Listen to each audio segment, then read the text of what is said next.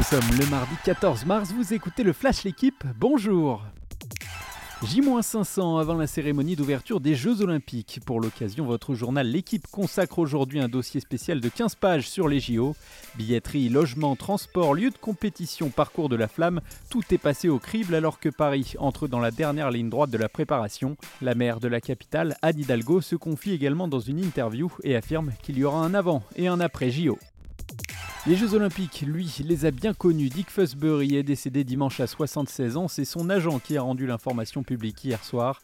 Champion olympique du saut en hauteur en 1968 à Mexico, l'Américain a révolutionné sa discipline. Alors que ses adversaires sautaient en rouleau ventral ou en ciseaux, lui s'était lancé pour sauter sur le dos. Depuis, tous utilisent le Fusbury Flop. Il est d'ailleurs le seul athlète ayant donné son nom à une technique. Qui dit JO à Paris dit Tour de France particulier. On savait déjà que l'arrivée de la Grande Boucle sera délocalisée à Nice en 2024. On a appris hier que la dernière étape ne serait pas une habituelle balade comme c'est souvent le cas jusqu'aux Champs-Élysées. Pour la première fois depuis 1989, le Tour s'achèvera par un contre-la-montre individuel. Il sera long de 35 km et passera par la côte de la Turbie puis le col d'Aise avant la longue descente vers la promenade des Anglais. Un final qui promet de maintenir le suspense jusqu'au bout dans cette 111e édition. Il a inscrit 34 buts en 35 matchs cette saison, mais a été transparent lors du match aller. Erling Haaland est attendu ce soir en huitième de finale retour de la Ligue des Champions.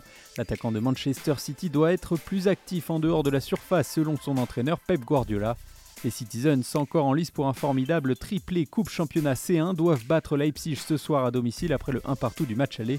Dans l'autre huitième de finale de ce mardi, le FC Porto, battu 1-0 à l'aller, reçoit l'Inter. Merci d'avoir écouté le Flash l'équipe, bonne journée